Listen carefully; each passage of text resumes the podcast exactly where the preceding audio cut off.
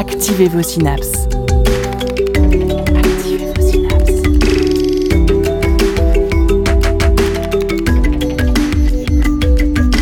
Poussez la porte du labo des savoirs et entrez dans un monde de science et d'expérience. C'est le labo des savoirs. Après les risques de coupure d'électricité cet hiver et les questions d'approvisionnement liées à la guerre en Ukraine, la question énergétique s'est imposée dans le débat public, avec en filigrane les engagements de la France pour le climat et l'importance de la décarbonation de nos sources d'énergie. Mais comment faire? Se baser sur le nucléaire? Viser un 100% énergie renouvelable? Faire confiance à la révolution hydrogène dont on nous parle tant? Ou tout simplement réussir à diminuer de moitié notre consommation? Nous allons tenter de répondre à ces quelques questions avec nos invités Bienvenue au Labo des Savoirs sur le thème de l'énergie. Demain, comment fait-on? Et nous sommes en direct de la première édition du festival Double Science au Ground Control à Paris. Oui, le Labo des Savoirs est sorti de Loire-Atlantique, c'est important de le souligner. Double Science est organisé notamment à l'occasion des 150 ans de la Société française de physique. C'est un festival gratuit dédié à la vulgarisation scientifique. Il est porté par deux belles associations, le Café des Sciences, qui fédère les acteurs et actrices de la vulgarisation scientifique sur le web, et l'Exploratoire, un incubateur de la culture open science. N'hésitez pas à aller visiter leur site internet à tous les deux. Retour au plateau pour nous éclairer sur le sujet de l'énergie de demain. Nous recevons deux invités. Gérard Bonhomme, vous êtes membre de la Société française de physique, spécialiste de la fusion et de l'énergie, et président de la Commission énergie et environnement de la fameuse Société française de physique. Bonjour, merci d'être avec nous. Bonjour. Antoine Bonduel, vous êtes fondateur du réseau Action Climat, qui fédère une trentaine d'associations engagées dans la transition climatique. Vous êtes également relecteur des rapports du GIEC. Bonjour, merci également d'être avec nous. Bonjour. Nous allons le voir, vous avez des opinions qui sont différentes sur le sujet de l'énergie de demain, ce qui rend d'ailleurs le sujet d'autant plus intéressant. Nous allons donc veiller à ce que le temps de parole soit le plus équitable possible, avec une première partie axée sur les technologies à venir, dont on parle beaucoup sans forcément savoir ce que ça implique, comme le nucléaire, l'hydrogène ou la fusion, avec vous, Gérard Bonhomme. Et ensuite, nous aborderons dans une deuxième partie l'importance des énergies renouvelables et les engagements de la France pour un avenir plus viable avec vous, Antoine Monduel. Et la troisième partie sera l'occasion d'échanger, mais surtout de vous conseiller à vous, chers auditeurs et auditrices, des ressources pour s'informer sur ces sujets. Petit point important, nous n'avons pas réussi à respecter la parité pour cette émission et nous nous en excusons. Écoutez la recherche et ses chercheurs au Labo des Savoirs. Pour une première partie, quelques éléments euh, de contexte. Nous consommons de l'énergie ça on le sait, tout, tout le temps, en permanence, pour nous éclairer, pour nous chauffer, nous alimenter ou alimenter nos nombreux appareils, du sèche-linge au smartphone, mais également via nos transports ou nos industries. Aujourd'hui, cette énergie vient de différentes sources, réparties comme suit en 2020 selon l'ADEME. Donc, c'est là où je vais citer beaucoup de chiffres. 28%, ça viendrait du pétrole, énergie fossile, qui est donc carboné. 40% du nucléaire, 16% du gaz naturel, 13% de l'énergie renouvelable, donc la biomasse, l'hydraulique, l'éolien, le solaire, 2% du charbon et pour ceux qui suivent et qui font les calculs, il reste un petit pourcent si vous avez compté qui viendrait des déchets. L'objectif est là, donc la décarbonation de l'économie pour une neutralité carbone d'ici 2050. Alors comment on fait pour se débarrasser des 28% d'énergie fossile que l'on utilise encore, Gérard Bonhomme? Alors, merci. Je vais d'abord peut-être une précision. Il faut faire attention quand on parle de consommation d'énergie. Euh, il y a beaucoup de. Il faut bien faire la distinction entre l'énergie primaire, et vous avez compté l'énergie, le nucléaire à 40%, ce qui est énorme, parce qu'on prend en compte uniquement dans l'énergie primaire toute la chaleur dont on sait que seulement un tiers est converti en électricité. Donc personnellement, je préfère, je trouve que c'est beaucoup plus parlant par rapport aux usages, pour se rapprocher des usages et de la vraie consommation, des vrais besoins, d'aller au minimum jusqu'à la consommation d'énergie finale. Et dans la consommation d'énergie finale, vous avez évidemment l'électricité qui en France compte pour un quart, en gros, et le reste, ce sont essentiellement des fossiles. Donc on a 61% de la consommation d'énergie finale en France qui est euh, assurée par du gaz et du pétrole.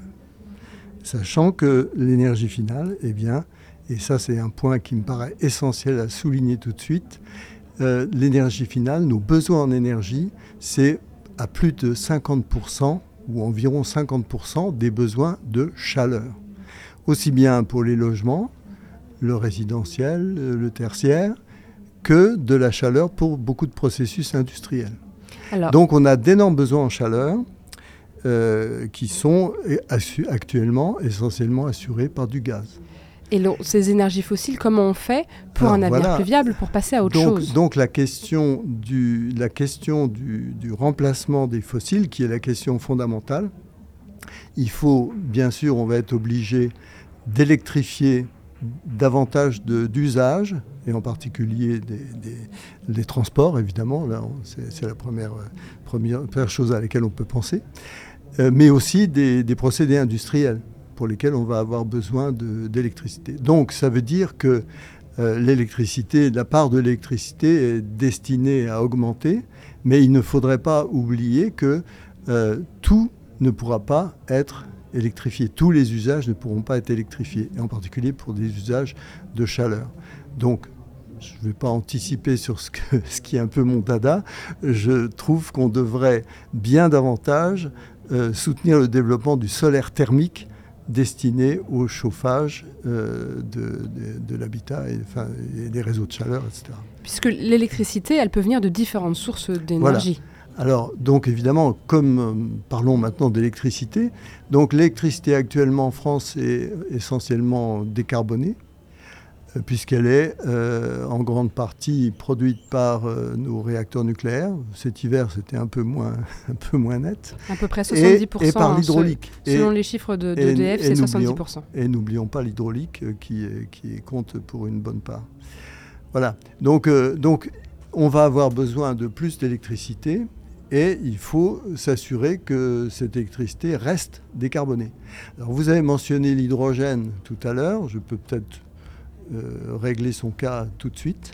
Pourquoi pas? On en parle beaucoup dans les médias de la révolution hydrogène. Oui, oui, on en parle beaucoup, mais il faut savoir qu'on en consomme déjà beaucoup actuellement, euh, environ 1 million de tonnes en France, 10 millions de tonnes en Europe et 100 millions de tonnes dans le monde.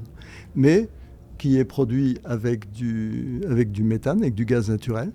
Et euh, donc la première, le premier enjeu pour défossiliser, pour décarboner, c'est naturellement cet hydrogène dont on a besoin pour faire des engrais, faire de l'ammoniac, etc., de le produire par un autre procédé, et en particulier par l'électrolyse. Le seul problème, c'est que l'électrolyse, eh bien, ça consomme à peu près six fois plus d'énergie que le procédé actuel qui est basé sur le, gaz naturel. Alors l'électrolyse, si je ne dis pas de bêtises, corrigez-moi, c'est récupérer, on va dire, l'hydrogène qu'il y a dans l'eau, c'est ça? Ben oui, c'est ça, H2O. Donc, euh, on, évidemment, ça veut dire que c'est un procédé qui va consommer de l'eau, bien sûr, et donc il va produire de l'oxygène et de l'hydrogène. Moi, la première démonstration que j'ai eue, c'est quand j'étais encore à l'école primaire. Et donc, je m'en suis toujours souvenu de ces expériences. Je l'ai renouvelé l'autre jour, il n'y a pas longtemps, avec mes petites filles. Et donc, cet hydrogène vert dont on parle, c'est possible? Alors, l'hydrogène vert, ça, ça veut dire, dans l'esprit de beaucoup de gens, ça veut dire qu'on pourrait compter sur des procédés euh, des énergies renouvelables comme le photovoltaïque ou l'éolien pour assurer la production par électrolyse de l'hydrogène dont on aurait besoin. Il faut rajouter au procédé à l'hydrogène utilisé pour le, comme matière première pour des procédés industriels, il faut rajouter évidemment tout ce qu'on imagine comme nouvelles applications de l'hydrogène, c'est-à-dire pour la mobilité lourde, pour euh, faire euh, rouler des trains avec des, euh, camions, avec, en utilisant évidemment des moteurs électriques et des piles à combustible. Et puis aussi, ce qui était un troisième point, dans les plans hydrogène d'utiliser l'hydrogène pour stocker l'électricité et pouvoir éventuellement la rebrûler, rebrûler cet hydrogène pour, euh, pour équilibrer les réseaux électriques. Alors le problème, c'est que si on regarde les, les, chiffres, eh bien, les quantités d'électricité à produire sont absolument euh, considérables. Si on regarde le potentiel possible disponible, en particulier en Europe, euh, de, renouvelables, de photovoltaïque et d'éolien, c'est absolument inimaginable de pouvoir produire cet hydrogène chez nous. Donc c'est pour ça que finalement, euh, si on regarde la politique euh, européenne et la, politique allemande vis-à-vis de l'hydrogène, l'idée, ben, c'est des importations massives de l'extérieur. Mais moi, je voudrais parler déjà des différentes possibilités pour produire de l'électricité décarbonée. D'accord, allez-y. Alors, donc, effectivement, il y a les énergies de flux renouvelables, donc le photovoltaïque et l'éolien, mhm. mais utilisées pour produire de l'électricité. Euh, alors, donc là, il y a, plusieurs, euh, il y a beaucoup d'enjeux. Il faut d'abord regarder la disponibilité qui est très variable suivant les régions du globe. Et, c'est sûr qu'en Europe, nous ne sommes pas les, mieux lotis pour le photovoltaïque. Pour l'éolien, c'est différent. Euh, mais il faut regarder les, potentiels et en fait, on est loin du compte si on voit les quantités énormes d'énergie fossile qu'il faut substituer substituer les fossiles en Europe uniquement avec des renouvelables, c'est absolument impossible, même, même en prenant en compte une réduction. Vous avez évoqué une, division par deux de la consommation d'énergie finale. C'est bien plus qu'il faudrait. C'est bien plus. Euh, alors, comment faire? Alors donc, que restait-il comme autre solution? Alors n'oublions pas l'hydraulique, parce que l'hydraulique possède un gros avantage sur le, sur le solaire et l'éolien, c'est c'est d'avoir, euh, c'est une ressource pilotable. Pour alimenter des réseaux électriques, c'est très important, sachant qu'on ne peut pas, on ne peut pas stocker l'électricité on n'a on n'a pas en dehors, on a évoqué la piste hydrogène, mais les, les, quantités à stocker pour un réseau électrique comme le réseau français ou en Europe sont tellement énormes que c'est absolument inimaginable. Sauf, on peut utiliser certains moyens comme, euh, euh, comme des batteries, par exemple, pour un lissage de pointe, mais pas pour un stockage intersaisonnier. Et le seul, la seule possibilité pour le stockage intersaisonnier, c'est l'hydraulique. Et donc, euh, vous connaissez, tout le monde connaît les STEP, ou du moins l'acronyme, c'est-à-dire station de turbinage et pompage. Et donc, euh, on a un, réservoir bas un réservoir haut. Alors évidemment, quand, euh, quand on a trop d'électricité, on l'utilise pour actionner des pompes qui vont faire remonter l'eau dans le bassin supérieur et quand on a besoin d'électricité, on fait redescendre l'eau stockée en haut. Mais il faut bien avoir toujours à l'esprit cet ordre de grandeur et qui permet absolument de comprendre notre addiction aux fossiles, au, pétrole. C'est que un litre de pétrole, c'est 10 kWh. Et combien, que faut-il faire en que fait-on avec de l'hydraulique dans, un système de STEP par exemple?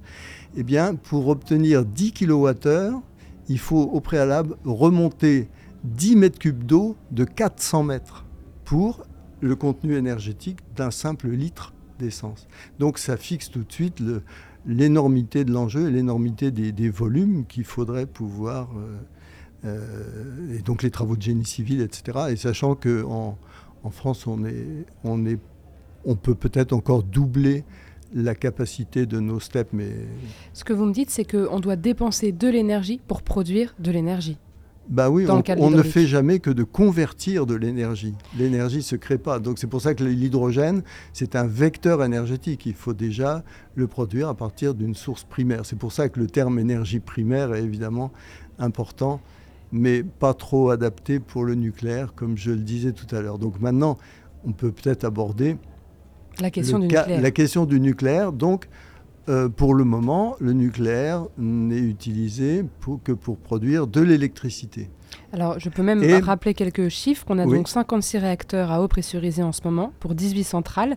Et ça correspond, euh, si j'ai bien compris, à la deuxième génération de, nucléaire. C'est ça? Oui, c'est deuxième et, troisième. Deuxième et demi. Oui. Installé dans les années 70-80. Euh, oui. Mais de toute façon, tout ça est basé sur le même principe, c'est les réacteurs à eau pressurisés. C'est au départ c'était une licence américaine euh, Westinghouse. Et donc euh, le, point important à bien comprendre, c'est que euh, dans ces réacteurs, on ne, brûle que, on ne peut brûler que l'uranium 235 qui est donc intervient pour 0,7% dans l'uranium naturel. Bon, alors évidemment, en cours de fonctionnement, on génère euh, dans les réactions nucléaires, dans le réacteur, on génère euh, en particulier du plutonium. Et ce plutonium qui est récupéré dans le retraitement, il est réinjecté en partie dans des nouveaux chargements de combustible, c'est ce qu'on appelle le MOX. Bon. Mais euh, au bout du compte, on ne brûle que 1 à 2 de la, de la quantité d'énergie contenue dans le, dans le minerai, enfin dans l'uranium, pardon. Donc, ce qui est une vraie catastrophe. C'est pas très efficace, on va dire. Bah, C'est-à-dire, ça, n'est pas, assez. Ça n'est pas durable, et c'est justement euh, pour la raison pour laquelle certains, à, juste titre, disent que l'uranium avec les procédés actuels, c'est comme le pétrole, c'est comme le charbon. Enfin, le charbon, il y en a malheureusement pour plus longtemps mais euh, ça va au bout d'une centaine d'années, on n'en aura pas suffisamment. Et alors le drame, c'est qu'une fois qu'on aura épuisé cet uranium euh, fissile que la nature nous a généreusement octroyé, eh bien, on ne pourra pas utiliser le reste de l'énergie qu'on n'a pas su utiliser. Alors comment faire pour utiliser ces, ces, 99% ou 98% qu'on n'a pas utilisé? Ben, On connaît parfaitement le procédé.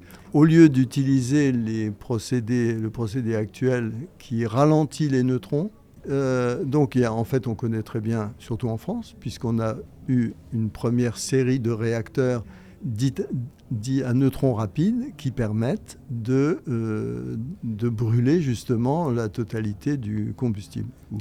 Alors, il y a plusieurs filières possibles. Celle, la seule qu'on avait développée en France, c'était celle qui était basée euh, sur euh, le refroidissement avec du sodium liquide. Mhm. Donc c'est la génération, ça commence par Rhapsody, après il y a eu Phoenix, Super Phoenix, qui a été arrêté euh, essentiellement pour des raisons politiques, mais ce qui ne veut pas dire que le procédé était complètement mature, mais bon, enfin en tout cas ça produisait de l'électricité, et il y a eu un redémarrage qui a été interrompu en 2019, qui était le projet Astrid au CEA. Donc qui visait à euh, développer un réacteur à, à neutrons rapides refroidi au sodium ayant les respectant les critères de sécurité, de sûreté qui étaient ceux de la génération, enfin du, qui correspondent à, ceux qui ont été introduits après Fukushima et donc qui sont dans. C'est la même différence en gros qu'entre le, les, les, réacteurs à fission actuels et les EPR. Alors, donc, ce que vous me racontez là, c'est ce serait la quatrième génération euh, euh, de réacteurs. Euh, je, me permets de, faire un, micro-point pour essayer de garder le temps de parole le plus équitable possible. Donc, des réacteurs à neutrons rapides, vous l'avez dit, avec plusieurs types, refroidis au sodium. Vous m'avez aussi parlé, quand on a préparé l'interview, de réacteurs refroidis à l'hélium et des réacteurs à, à sel fondu. Oui, on ne va, pas pouvoir rentrer dans, les détails hein, technologiques. Mais c'est très important. Ce serait des, donc des, une technologie nucléaire qui serait plus efficace qui pourrait être mise en place rapidement, qui serait viable? Absolument. Alors donc la maturité industrielle n'est pas euh, arrivée au même stade pour les, différentes filières. Pour euh, ceux qui sont le plus proches de la maturité industrielle, c'est les, réacteurs à neutrons refroidis au sodium, puisque c'est la filière qui existait déjà. Sauf que la différence d'approche, et c'est un point très important à soulever, la différence d'approche, elle est dans la taille des réacteurs. Maintenant, quelles que soient les filières, on s'oriente vers ce qu'on appelle des SMR ou des, des Small Modular Reactors. Ils sont plus petits. Pourquoi C'est très important parce que j'ai dit tout à l'heure que 50% de nos besoins en énergie, c'était de la chaleur. Donc ce serait ça la, solution Alors, donc produire de la chaleur avec du nucléaire. Donc il y a plusieurs filières qui sont plus ou moins proches de la maturité industrielle. Une filière sur laquelle on avait en France une certaine avance, mais un modérateur n'a pas, un démonstrateur pardon n'a pas encore été construit malheureusement. J'espère que ça va se faire. C'est la filière à sel fondu. On a, on a hélas pas le temps. Et donc, je, je juste un petit mot. Allez-y. Vous avez cité euh, les réacteurs à haute température refroidis à l'hélium. Alors ça, c'est très intéressant aussi parce que c'est justement une des, pistes les plus intéressantes quand elle sera mature, pour produire de, l'hydrogène en grande quantité, en utilisant justement le, profitant de la chaleur. Euh, hydrogène dont, on, dont, on, parlait tout à l'heure.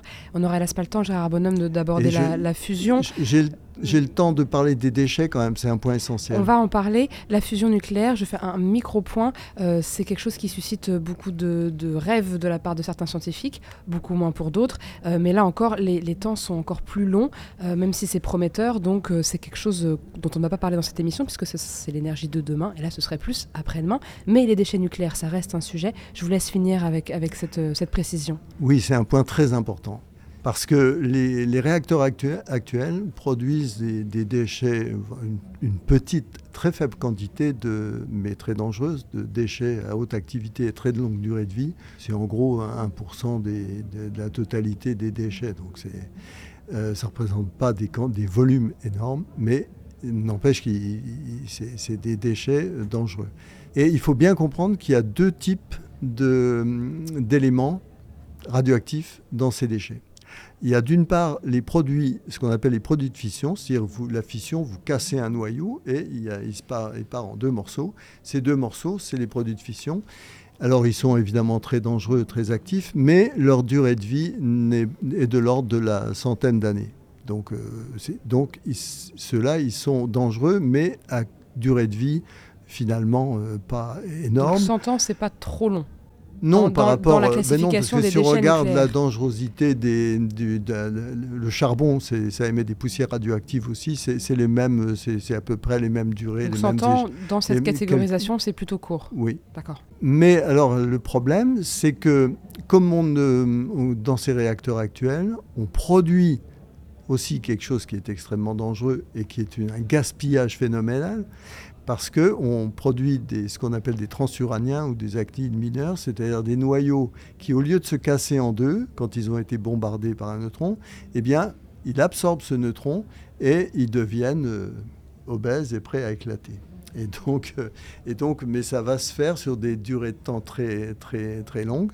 Alors, le seul, le seul, euh, comment, le seul produit de fission euh, que l'on recycle, je l'ai dit tout à l'heure, c'est le plutonium. C'est un exemple, mais il y en a d'autres derrière. Il y a l'américium et d'autres. Et donc, le problème, c'est que ceux-là, ils sont mélangés actuellement dans les, matrices vitrifiées. Les endroits où on conserve les déchets radioactifs. oui, et qui sont destinés à être enfouis sous terre. Mais si on développe ces réacteurs de quatrième génération, eh bien, on est à ce moment-là capable de brûler les déchets. Et donc, pour ça, il faut pousser le retraitement plus loin et non seulement retirer l'uranium, mais le plutonium, pardon, mais retirer aussi d'autres activités mineures qu'on sera capable de brûler. Et le deuxième point, c'est que tout l'uranium appauvri, puisqu'il a perdu une bonne partie de son uranium 235 dont on dispose en France, eh bien, il nous, il nous permet d'avoir une autonomie énergétique pour des milliers d'années. Ce sera le mot de la fin. Merci pour cette fin de partie, euh, Gérard Bonhomme. On écoute une petite musique et on revient juste après.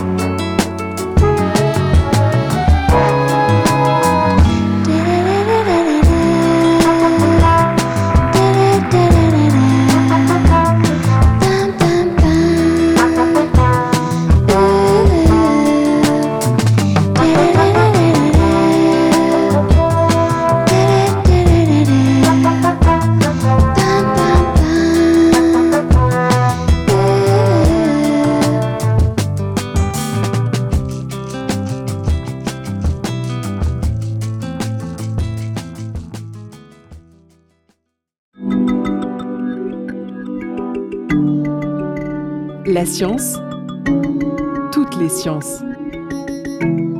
Au Labo des Savoirs.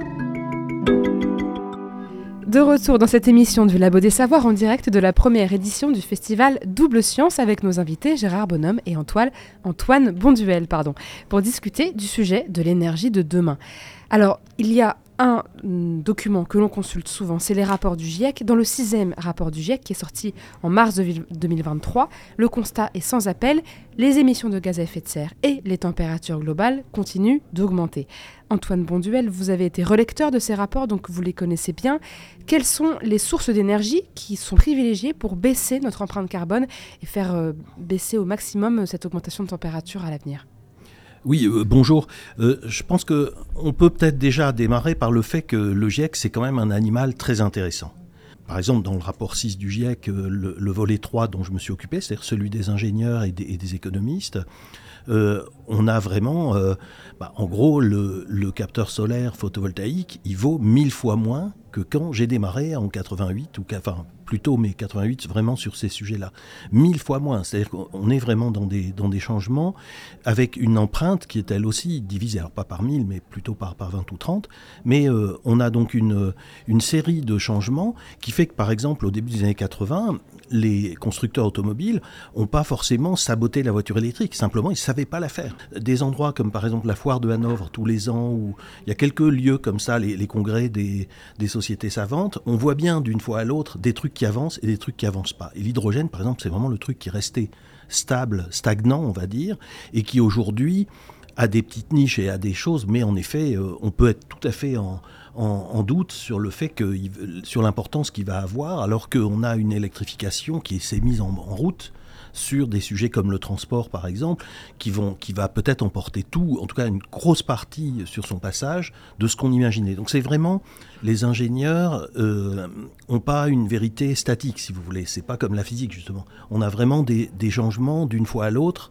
qui font que... Bah, il y a des solutions techniques qu'on a pu défendre il y a quelques années qui aujourd'hui, euh, bon, on, on, va pas, enfin prudemment, on, les met plus en avant. Donc d'un point de vue pratique, l'hydrogène ne serait pas la solution alors, de le demain. GIEC, le, pour, pour, parler du GIEC, en fait, bâtit un rapport sur l'autre, donc c'est parfois un peu compliqué parce que vous êtes censé connaître les rapports précédents. Quand vous avez un, une, mais c'est une, c'est ce qu'on appelle une revue de littérature. Donc vous avez vraiment, c'est la plus grosse jamais entreprise avec des gens du monde entier, tout un système d'équilibre des des, pays, des, communautés scientifiques, etc. Et euh, vous avez euh, une, ça distille un consensus que parfois on va un peu critiquer. Par exemple, est-ce que le GIEC est pas trop timide sur certains euh, phénomènes extrêmes, etc. Ça, c'est des choses, mais c'est la rançon du fait d'avoir un, un, objet qui est consensuel, que les États acceptent quand ils vont aller négocier de bonne foi, etc c'est un système qui, a vraiment, euh, qui a vraiment montré son, intérêt, qui s'est aussi construit contre les pétroliers, qui étaient au départ euh, euh, vraiment les adversaires. Le début des, des négociations climat, moi j'ai commencé à la COP 1, c'était spectaculaire. On avait vraiment les méchants face aux bons. D'ailleurs, les scientifiques venaient voir. À l'époque, j'étais avec WWF, ils venaient nous dire, mais on ne sait pas raconter ce qu'on fait, aidez-nous. Et donc euh, euh, les choses ont, quand même énormément évolué, on en parlera je pense en dernière euh, partie, sur ce que dit le GIEC cette fois-ci.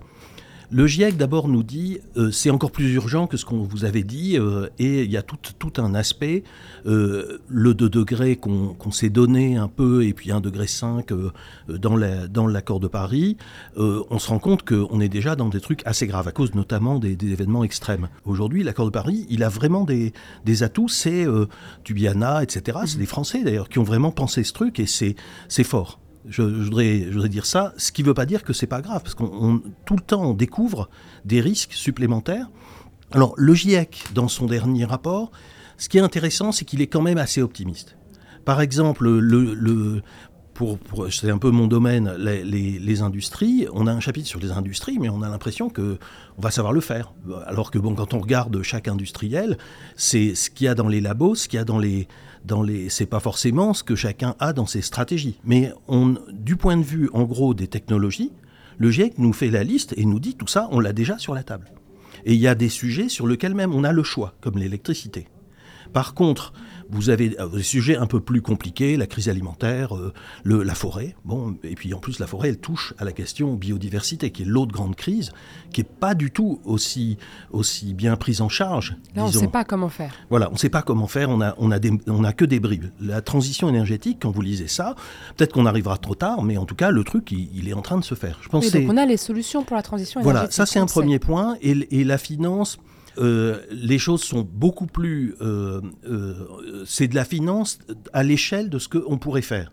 C'est-à-dire qu'en fait, on est... je pense que c'est important d'abord de, se dire ça, ce qui ne veut pas dire qu'on est tiré d'affaire, parce qu'on a des gens qui n'ont pas du tout envie de jouer le jeu, enfin Total ou, la, BNP, enfin vraiment c'est des gens, mais, ils, nous mènent en bateau. De même, de façon plus grave encore, le, gros boulot, ça va être chez les émergents. Donc il y a quelques endroits où par exemple les coalitions se sont mises à, attaquer, les, euh, euh, sortir du charbon, l'Afrique du Sud, etc., des pays qui de façon pourront pas le faire si on les aide pas. Donc il y a quelques euh, coalitions au niveau mondial. Ça, c'est les choses très positives qui se passent, à mon avis. Enfin, encore une fois, tout n'est pas avec l'Indonésie, etc. Et l'AIE nous dit la moitié du problème qu'on a à résoudre, c'est des centrales à charbon dans le reste du monde. Alors, il y a la Chine, qui est un problème complètement énorme. En Europe, on a, on a des, des centrales à charbon qui sont quand même en fort déclin. Donc c'est le problème de la baignoire et des robinets, c'est que les, baignoires sont encore assez remplies. La preuve, pendant la crise ici, il y a des pays qui ont un peu remonté, mais globalement, les robinets sont extrêmement euh, euh, taris. Euh, je sais pas, les, vous donner un exemple, les Turcs, ils avaient il y a 4 ans 80 centrales à charbon en projet, aujourd'hui ils en ont 7 un, un, petit peu grâce aux ONG, un petit peu beaucoup à cause de la Commission européenne, à cause de... Donc il y a une transition qui se la fait. La transition, elle se fait plus vite en Europe. Alors vers, vers quel Aux US, pour des euh, raisons euh, d'économie et, bizarre aussi, euh, aussi pas mal. Alors le, ce que nous dit le GIEC, c'est déjà ce que vous... Il faut d'abord regarder l'année 2030. Pourquoi? Parce que les inflexions, elles se font maintenant, elles se font dans 3 ans, dans 5 ans, dans 10 ans. Après ça, vous avez quelques trucs plus lourds genre euh, un métro, un truc comme ça, il bah, faut le décider maintenant. Donc parfois même ça fait de, du carbone en plus, mais il faut quand même le penser pour que le système soit, soit fait. Donc c'est des grandes discussions euh, dans certains chapitres euh, du GIEC. Mais c'est vraiment le 2030, après ça le 2050, et vous aurez une, une série de, de potentiels sur lesquels... Alors le premier potentiel pour les auditeurs sur lequel on peut, on peut insister, c'est d'abord l'efficacité. Alors la mode, c'est la, la sobriété. Hein. Moi, j'en ai parlé, puis j'ai eu des travaux euh, euh, un peu savants enfin, là-dessus, mais, mais en fait, le, ce qu'on voit, ce qui marche, ce qui est solide, c'est d'abord l'efficacité, pour deux raisons. Euh, d'abord, si on passe à l'électricité, de façon beaucoup plus importante. le GIEC 5 nous disait on sera à 70% électrique en 2100 et le GIEC 6 nous dit on sera à 70% en 2050. On va deux fois plus vite. Et, encore, après, il y a le reste. Qui, euh, donc c'est. Donc l'importance de, trouver de, plus d'électricité, ça c'est quelque chose, euh, on est tous d'accord. Bah, pas forcément, parce que le GIEC nous dit, il y a des graphes assez étonnants au niveau mondial, c'est que sur l'électricité, vous avez des tels potentiels d'efficacité dans les convertisseurs. Vous avez euh, une, une, voiture électrique, elle consomme 3 à 4 fois moins que les, kilo, les, les, les, énergies que vous avez dans votre pétrole. Pourquoi? Parce que, bon, d'abord, c'est monsieur euh, Bonhomme a raison, c'est que c'est la question de l'énergie finale. On part d'une énergie finale électrique, parce qu'une éolienne, ça fait de l'énergie finale ou, ou, de l'hydraulique. Donc c'est c'est parfois un peu, euh, c'est pas, c'est pas une, euh, comment dire, une, sobriété, euh, c'est juste des raisons d'efficacité technique, mais vous avez une, un, climatiseur ou plutôt une pompe à chaleur, vous avez des, des, objets comme ça qui ont des efficacités tout à fait importantes. pour vous donner un, un chiffre que les, les gens voient, aujourd'hui, votre équipement électroménager chez vous, RTE dans ses panels a un calcul qui dit si je donne les meilleurs appareils à un ménage français, je divise sa consommation par deux. Alors à ça, vous ajoutez la voiture électrique quand on va l'avoir, etc. Mais c'est un. Donc c'est ça des plus et des moins. C'est vraiment que l'énergie qu'on met dans des appareils soit des appareils qui soient efficaces. Oui, il faut vraiment. Euh, on oublie parfois. il y a aussi de la sobriété. Le GIEC, par exemple, a un chapitre, le chapitre 5, qui dit euh, posez-vous la question de vos. Alors il y a toute une liste. Euh, par exemple, les animaux de compagnie, bah, c'est aussi important que le steak. En termes de, consommation d'énergie Voilà, donc c'est des trucs, notre mode de vie. Alors il y a beaucoup de choses, c'est plutôt euh, comment je fais pour faire efficacement des constructions euh, en acier, etc. Puisque le GIEC nous dit, en gros, les procédés performants, l'hydrogène, etc., dont on parlait, qui est, qui est, coûteux et compliqué, en fait, la moitié du chemin, c'est quand même moins de ciment et moins de, de dans la même construction. C'est pas une espèce de, de, de laisser aller, c'est vraiment l'efficacité. Donc, euh, avant de parler de, de l'énergie qu'on doit fournir, se dire qu'on doit en consommer moins. Voilà, mais, mais dedans, dedans, il y a vraiment une part d'efficacité. Pour vous donner une, un autre chiffre, la moitié des kilowattheures dans le monde, c'est des moteurs dans l'industrie, des moteurs électriques. Donc, si vous avez aujourd'hui, la majorité de ces moteurs sont même pas normés. C'est même pas qu'ils sont dans les mauvaises normes. Ils sont même pas avant qu'il y ait des normes. Donc, le jour où on les change, euh, et ça dans la majorité des pays du monde. Donc vous avez une telle quantité que le. Alors après ça, la mise en œuvre, elle n'est pas forcément évidente, mais les ordres de grandeur, c'est que on a des potentiels gigantesques. On parle souvent de l'internet, c'est un tout petit truc par rapport aux moteurs euh, euh, dans l'industrie ou même aux climatiseurs, parce que là, le climatiseur, c'est un truc qui explose. Euh, et même pas qu'à cause de l'effet de serre. C'est du moment que les gens sont riches à Delhi ou à, Shanghai, euh, bah, ils ont un bébé, ils veulent avoir un climatiseur. Et aujourd'hui, il y a 10% de ces gens qui en ont, bah, il y aura 80% de gens qui en ont. Ça, c'est la croissance, disons, euh, normale. Alors, ce qu'on va se représenter, c'est un besoin qui va pas forcément exploser. C'est ça que le GIEC nous montre assez bien avec des consensus euh, euh, très intéressants sur les différentes, euh, les différentes options. On n'est pas en train d'exploser, même dans un monde qui continue à croître. Hein. L'AIE nous montre des, des, scénarios avec une croissance, mais qui ne sont pas des scénarios euh, où on est... Euh, comment dire C'est vraiment beaucoup, beaucoup d'efficacité. Le... C'est ça. Donc ce que vous me dites, c'est vraiment l'efficacité et la sobriété qui sont deux leviers sur lesquels on peut jouer oui. pour, Alors, la France, pour. La France a une... Madame Borne l'a rappelé il y a quelques semaines, c'est en gros notre objectif, c'est à peu près 50%. Euh, on avait dit tout à l'heure 50%, c'est l'ordre de grandeur, mais là c'est la France qui a décidé, mais c'est 50% de, euh, sa, de son énergie primaire. Donc c'est un peu, un peu spécieux. À diviser, par, à diviser par deux? Si on garde des appareils pas efficaces, euh, on n'y arrivera pas. On est obligé de passer euh, à des, des, des, compressions mécaniques dans, dans la moitié de l'industrie, parce que le gaz, on, on a quand même laissé faire, on a laissé filer le gaz euh, et ça c'est nos politiques. Hein. Moi, je, en 2008, c'est pas pas les écolos qui ont fait ça, c'est vraiment euh, Fillon, euh, Schröder, euh, des gens comme ça qui, au moment de la discussion des, de l'efficacité énergétique à Bruxelles, on dit on va laisser les renouvelables. Et effectivement, ça a changé beaucoup le jeu en matière de renouvelables puisque l'Europe s'y est mis. Mais la di directive efficacité a été à moitié sabotée par par Mestralet de GDF, etc. On a dit c'est beaucoup mieux de faire des tuyaux de gaz vers la. on retrouve c'est incroyable. On avait donc il y a maintenant 15 ans, euh, on, a, choisi d'aller dans le mur. Alors maintenant, d'un seul coup, on est, une espèce de secousse et tout le monde veut sortir du gaz. Mais euh, la construction de réseaux de chaleur, euh, ça fait 20 ans, 25 ans qu'on devait la démarrer. Les, Danois, ils ont commencé en 1990 à dire on veut que la moitié du pays soit connecté à un réseau de chaleur. Et maintenant, regardez où ils sont, ils sont en train de nous doubler. Donc, avec d'autres choses, parce qu'ils ont plus de besoins de chauffage et ils ont des plus grosses bagnoles. Mais, le, ces choses-là doivent se décider en un certain temps. Et le, la sortie du gaz, ça fait partie de ces enjeux euh, qu'on est, qu'on est en... Donc là, là-dessus, je pense qu'on peut être optimiste. Euh, tout ça a été autour de la demande. Maintenant, peut-être qu'on peut, euh, repartir. Retourner au, au, niveau des sources, peut-être. Oui, vous, alors, vous, avez parlé des, des, énergies renouvelables, on, on, peut commencer par là. Euh, vous avez dit aussi qu'il y avait eu énormément de progrès. J'imagine que les panneaux solaires qu'on a installés au début et les panneaux solaires que maintenant on peut fournir, c'est pas la même chose. Il y a eu vraiment des progrès ah là-dessus bah, euh, Oui, sur, les premiers sur les satellites, vous aviez 5 mm de, de silicium. Aujourd'hui, c'est des microns. Donc, euh, c'est. Mais ce qu'il faut voir, c'est qu'on est vraiment devant une, des filières industrielles. C'est des lois euh, qui sont pas les lois de la physique mais qui sont quand même des lois qui ont assez bien euh, fonctionné sur une très longue période. Vous connaissez la loi de Moore sur les, sur les jonctions électroniques, qui a quand même duré 40 ans.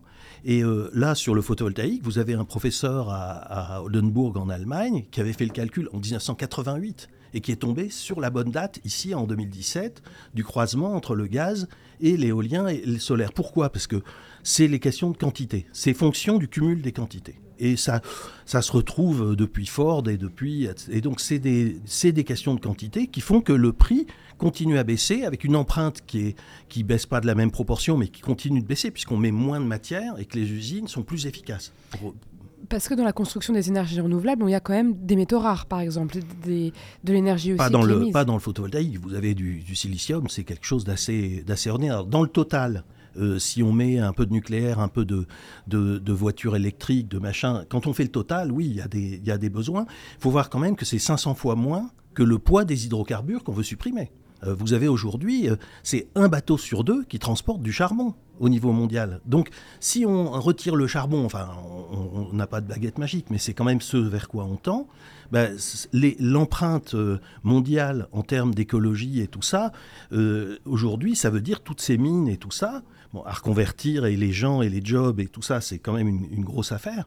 Mais le, la question des matières, elle, elle est prise au sérieux, ce qui est bien mais elle l'était déjà quand on a fait, je sais pas, le moteur du, du CFM euh, il, y a, il y a 45 ans. Bah, on avait été voir est-ce qu'on a assez de cobalt, est-ce qu'on le fait, etc. Les industriels sont pas tous idiots, ils sont quand même capables. Donc là, à l'époque, on avait déjà été voir au Congo, est-ce que ça va mal se passer?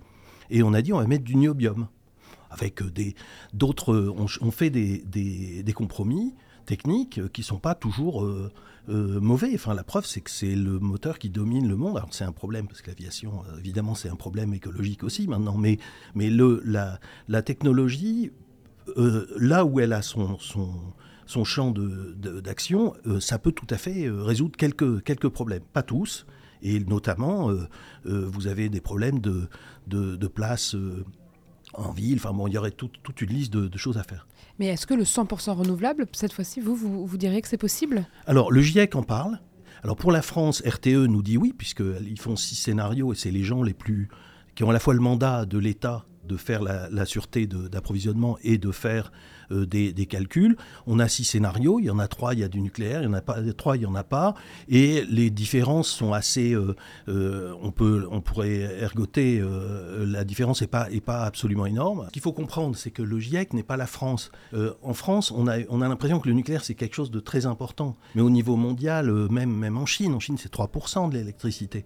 Et donc, c'est des choses, alors que c'est 20% hydraulique, c'est 7% éolien, etc. Donc, le, le, principe, c'est qu'on est dans un monde où les renouvelables vont dominer. Maintenant, comment on les organise c'est, c'est pas tellement un problème. C'est le patron d'Eon qui a dit récemment, ça c'est qu'un problème d'ingénieur. Et on le voit dans les modèles. Le GIEC en fait nous dit, le problème c'est l'électrification de, l'industrie en le faisant à temps, parce qu'aujourd'hui les, choses sont sur, sur le papier, on, sait comment on ferait, mais il faut le faire euh, pour que l'acier soit décarboné euh, dans les temps. Il faut lancer la machine. Euh, il faut lancer la machine. Mais vous avez euh, le GIEC nous dit ça, nous dit bon le transport. On a l'impression que le transport ici ça se fait, mais ailleurs dans le monde euh, c'est plus qu'un cas que, que, en Europe où, on l'a un peu décidé parce que on est pris aussi euh, en tant que producteur de, de bagnoles, bah, on a fait ce choix-là. Et donc on est le, le, GIEC nous dit non, ces trucs-là on les a. Et en fait, pour pour aller, par exemple, décarboner euh, l'hiver, parce que nous, on a un problème hiver-été, on n'a pas vraiment un problème euh, nuit et jour, où, je ne vais pas dire que c'est facile, mais c'est vraiment, en, gros, c'est 20, ou 30 fois moins de, de qu'il faut. Mais l'hiver, si on est organisé au niveau, au niveau du continent, est beaucoup moins, est beaucoup moins un problème. En, gros, pour se passer du, du gaz actuel, euh, il faut à peu près 50 TWh d'électricité. Dedans, il y en a déjà en plus une partie qui ne sert pas en hiver, qui est, le reste de l'année. Et euh, vous avez, euh, euh, par exemple en France, on a 150 de, de donc c'est des unités d'électricité, qui, qui sont dans les réservoirs de gaz, ceux dont on parle qui ont été remplis pour l'hiver. Bah, si on n'a plus de gaz fossile, on a ces trucs-là, et on peut mettre du biogaz, de l'hydrogène, c'est en train d'être testé mais c'est plutôt les réservoirs euh, au sel avec des parois qui sont plus, étanches, semble-t-il. Là, c'est vraiment les, tests. Et euh, donc, il y a un certain nombre de, une proportion dont on a besoin, qui est de l'avoir euh, sous, le, doigt. D'ailleurs, les calculs des modèles comme ceux de, de Kit, donc à Karlsruhe, montrent qu'avec et sans nucléaire, ça revient à peu près au même. On a un problème d'hiver, de toute façon, à passer en pointe. Aujourd'hui, le projet, de la Commission européenne depuis quelques années, c'est de dire ce qui marche vraiment bien, c'est l'éolien offshore. Donc les chantiers qu'on a en mer du Nord, les Belges en 10 ans, ils ont 30% de leur électricité qui vient de la mer du Nord. Les Hollandais, ils avaient dit on va faire 50%. Et là, en novembre dernier, ils ont changé, ils ont changé, ils ont dit maintenant on veut 75%. Alors tout ça très très relié parce qu'on parle des très grandes métropoles d'Europe et extrêmement bien reliées entre elles. Donc vous avez... va, on va Alors, Pour terminer, le sommet euh, de, de Ostende d'il y a trois semaines a confirmé le chiffre de la Commission, c'est-à-dire 300 gigawatts pour euh, le, la mer du Nord, avec pour la France un chiffre qui est donné dans le discours de Macron à, à, à Belfort, mais c'est un peu qui confirme à peu près ça. 300, ça veut dire que c'est 1 kWh sur 2 en Europe qui sera, même, on est vraiment en train de le construire, qui vient de l'éolien offshore. En mer du Nord. En mer du Nord et autour. Alors vous avez la mer d'Iroise, vous avez le, euh, plusieurs, euh, plusieurs autres, euh, en cours en tout cas, qui sont dans la planification. Même les Polonais, c'est incroyable. Ils étaient contre l'éolien, ils veulent du charbon, etc. Ils voulaient faire plaisir aux Européens. Ils ont fait un appel d'offres. Hop, ah bon, c'est deux fois moins cher. Ils ont commencé, donc ils ont déjà 3 gigas.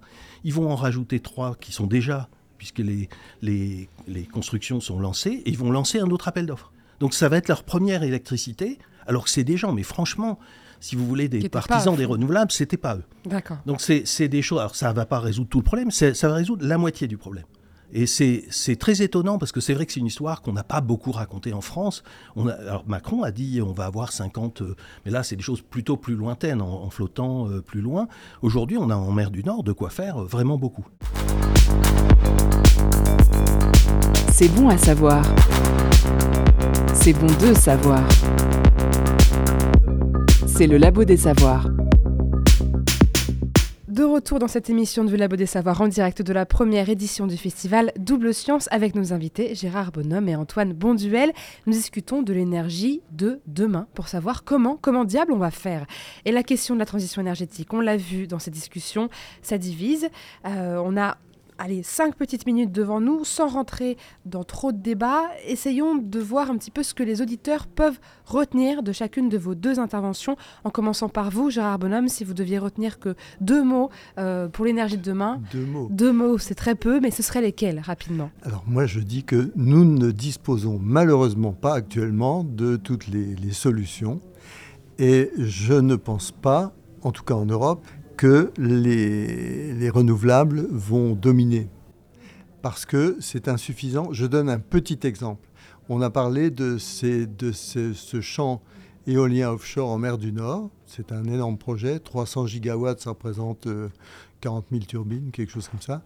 Mais il faut regarder les chiffres. Qu'est-ce qu'on va pouvoir produire avec, euh, ces 300 gigawatts? Ça fait en gros 11, euh, 1100 kilowattheures euh, pardon, excusez-moi. 1100 TWh d'électricité, ce qui correspond en gros, c'est pas du tout la moitié, c'est moins de la moitié de ce que nous consommons actuellement. En France ou en Europe? En Europe, en Europe. Donc on va, on va de toute façon être obligé, comme on l'a dit, d'augmenter la part de l'électricité.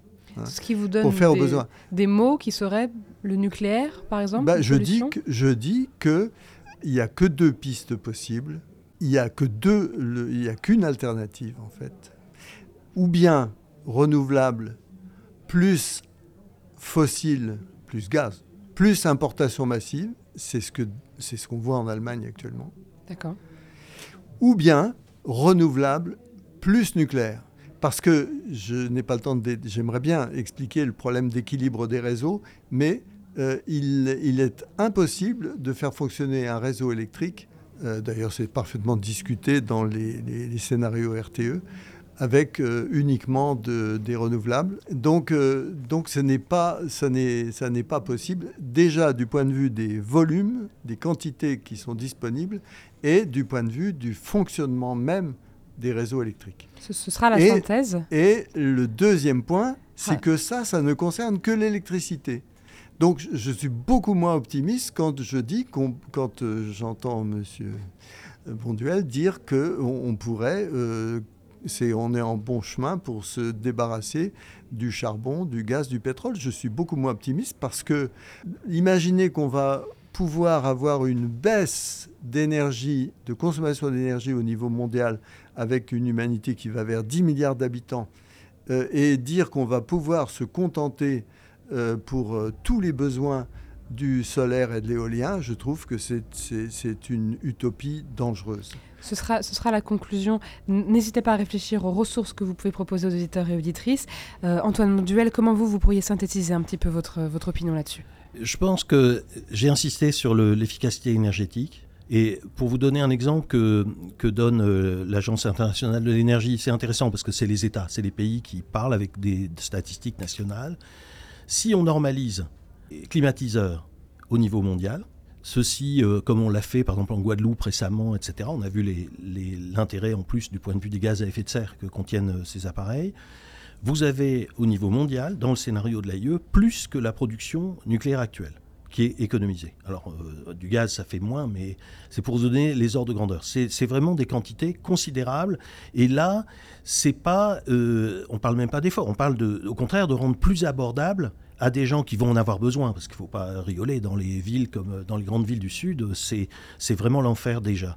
Donc je pense que l'efficacité, j'insiste, après Premier ça... Premier mot, efficacité, vraiment, d'accord. Le, le, la question des ressources, puisque vous, vous voulez qu'on aborde la, ressource, je pense que c'est, ça le plus important. Euh, le GIEC, c'est quand même un peu le juge de paix on va dire, ils ont discuté avec des gens qui franchement ne euh, sont pas d'accord sur vraiment beaucoup de choses. Eux nous disent, bah, regardez ce qui va se passer et 80% euh, de la ressource qu'on vous propose, c'est l'éolien et le solaire au niveau mondial. Donc c'est euh, c'est pas quelques petites têtes pensantes dans un labo, c'est le monde scientifique du monde entier uniquement basé sur des articles scientifiques à comité de lecture dans les plus grandes revues du monde. Et il n'y a pas d'autre euh, possibilité avec une critique générale et, des, des, milliers et des milliers de, de relecteurs comme, experts comme moi euh, pour euh, dire voilà, votre truc là, ça va. Et ensuite, les gouvernements qui recritiquent en disant. Donc, c'est vraiment un processus lourd. S'ils nous disent on peut aller vers ça, on peut leur faire confiance. On peut leur faire confiance. Après ça, j'ai pas du tout dit qu'en effet, euh, l'Europe est bien partie. Il y a encore plein de trucs sur lesquels euh, on est en train de d'hésiter. Il y a des trucs qui vont lentement et tout ça. Là, on parle l'ingénieur qui vous propose un truc et qui dit euh, voilà, ça coûte tant. Et après, le, le, monde des industriels sont plutôt sur 400 gigas en, en, en mer du Nord. les États viennent de décider. Donc c'est Macron, c'est le boss du Luxembourg, d'ailleurs l'antinucléaire le plus le plus forcené. Ils ont dit le même chiffre. Hein. Et quand on dit 300 euh, gigas, ça veut dire 1400 euh, euh, TWh annuels. C'est vraiment des quantités qui sont gigantesques. Ceci, moi, je, je pense qu'il va y avoir de toute façon un marché au niveau mondial de l'hydrogène, c'est qu'on ne peut pas imaginer qu'on va être trop local. Il va y avoir de toute façon des, des, frictions, euh, des discussions, et, euh, mais ce serait une longue discussion sur qu'est-ce qu'on fait avec les pays émergents, comment on bosse avec eux pour qu'ils fassent eux leur transition, et nous avec le Maghreb, etc. Et pour sortir un petit peu de la vision euh, franco-française. Mhm. Je, vais devoir vous couper. je vais vous redonner la parole, Gérard Bonhomme. Merci Antoine Monduel pour ce, ce petit récap.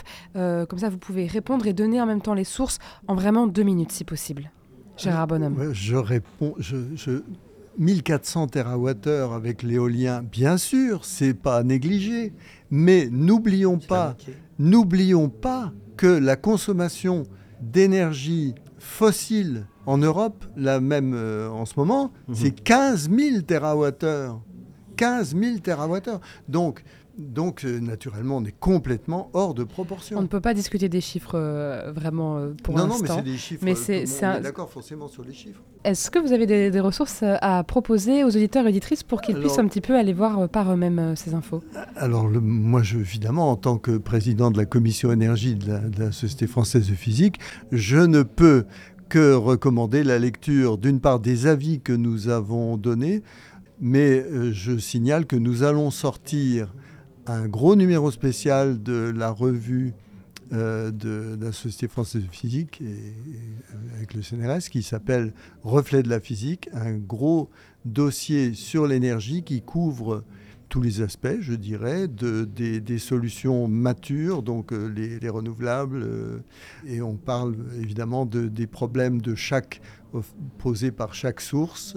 Qui sort en, septembre, vous Il devrait sortir, il est, il est à la phase de mise en maquette. Donc je ne, je, malheureusement, il n'y a pas de solution simple un problème qui est très compliqué. Et je, notre approche n'est pas une approche militante, c'est une approche, euh, on espère, la plus objective euh, et la plus euh, comment, rationnelle et la plus crédible. Et je, passe la parole à Antoine Monduel pour conclure cette émission avec ses ressources, mais l'échange montre bien qu'effectivement il n'y a pas de solution simple. C'est pour ça que c'est important d'échanger sur ces sujets de l'énergie.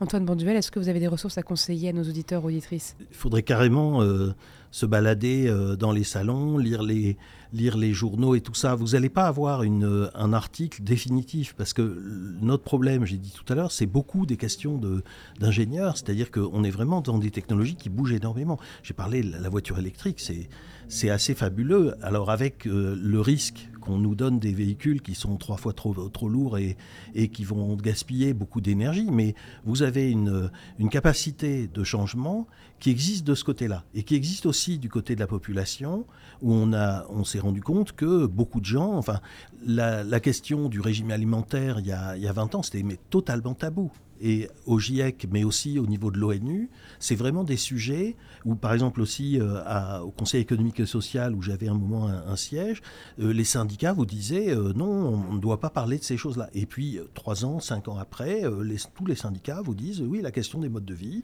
on doit se la poser. Ce sont des sujets qui, qui, Il y a vraiment une évolution, c'est très net. Et toujours sur les médias et les, et les, ressources, je pense que les médias ont vraiment fait un, un progrès considérable je vais dire. Je vais, devoir vous arrêter là et j'aime bien cette dernière phrase, euh, puisqu'on est dans une émission de radio, Le Labo des Savoirs, Elles ont qui mis vulgarise du temps. la science. Elles ont mis du temps. On a mis du temps, j'en doute pas.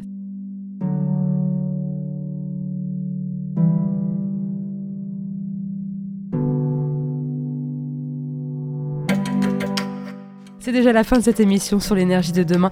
Merci à Gérard Bonhomme et à Antoine Bonduel d'avoir répondu à mes questions et d'avoir accepté de jouer le jeu du débat, ce qui n'est pas toujours facile. Merci à vous deux. Je rappelle que cette émission a été enregistrée à l'occasion du festival Double Science et des 150 ans de la Société française de physique.